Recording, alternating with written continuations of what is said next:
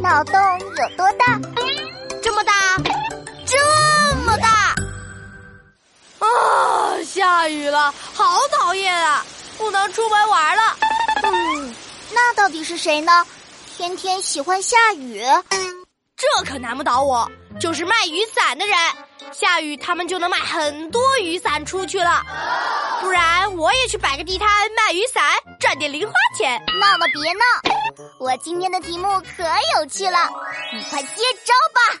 尽管出题，本天才听着呢。前面有一片草，答一植物。呃，题目越简单，说明情况越复杂。这道题说前面有一片草。打一植物，我要好好想一想。我要开始倒计时喽，想到答案了没有？给你个提示，你可以想想谐音哦。哦，我知道了，是香香的梅花。因为只有草没有花，谐音就是梅花。嘿嘿嘿，我太聪明啦！